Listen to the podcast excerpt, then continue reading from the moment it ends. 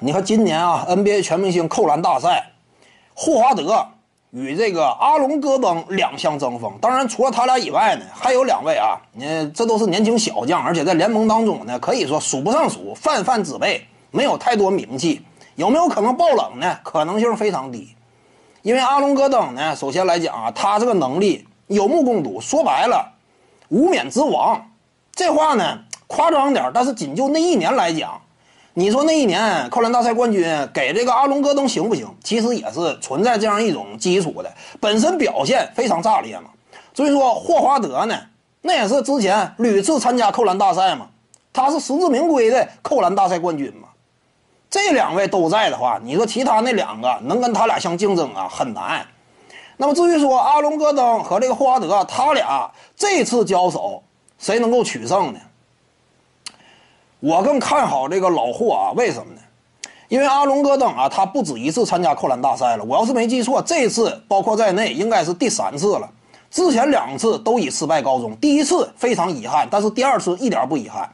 从第二次他参赛的过程来看，就能够感受到啊，像他这样一种高度呢，他做的动作啊难度上就得增加，要不然的话，你身高太高，你普普通通的扣篮不能说起到惊艳的效果。那你就得增加难度，而增加难度呢，考虑到难度啊，这东西它本身，呃，值得一些有噱头的、有花样的，这个动作本身就不多，因此呢，它的选择范围相对来说比较狭窄。你看之前也是嘛，就是没有太多亮眼的动作可挑了，想要玩一些花呢，那就是不可控因素比较多。你比如说之前的无人机啊，不可控因素比较多，他要说想再攀高峰的话，这个难度相对较大。你从第二次参加就能看到，兜里东西啊，基本要掏差不多了。你这第三次参赛，你不能老玩重样的吧？你得有新鲜的。你就这个角度来讲呢，对于他的现场发挥呀，可能说呢，不见得是个好事儿。与此同时呢，我们清楚啊，他年轻，他今年只有二十四岁，而霍华德呢，三十四岁。你别看说霍华德老，但是就此前霍华德。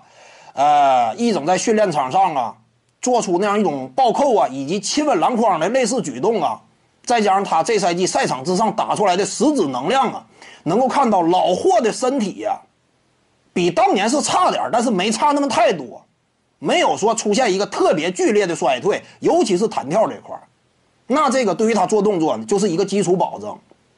再者呢。年纪表面上大十岁是个劣势，但实质上也有优势一面。什么优势？同情分同样的动作，阿隆戈登做一个，霍华德做一个，你说他俩谁更受评委青睐？你别说同样动作，阿隆戈登难度系数九，霍华德难度系数七点五，他俩有可能打的是平分。为什么？霍华德岁数大，你二十四，我三十四，那评委在评分层面呢？多少也得考虑，对不对？年纪方面的劣势啊，你做出类似的动作呢，就感觉更加亮眼、更加惊艳。因此呢，在本身身体能量没有严重衰退的情况之下，岁数比对方大十岁，导致同情分方面的加成，以及给观众亮眼表现的可能。所以我感觉呢，最终这个花德呀，他能够取胜。徐静宇的八堂表达课在喜马拉雅平台已经同步上线了。各位观众要是有兴趣的话呢，可以点击进入到我的个人主页当中，在专辑页面下您就可以找到它了。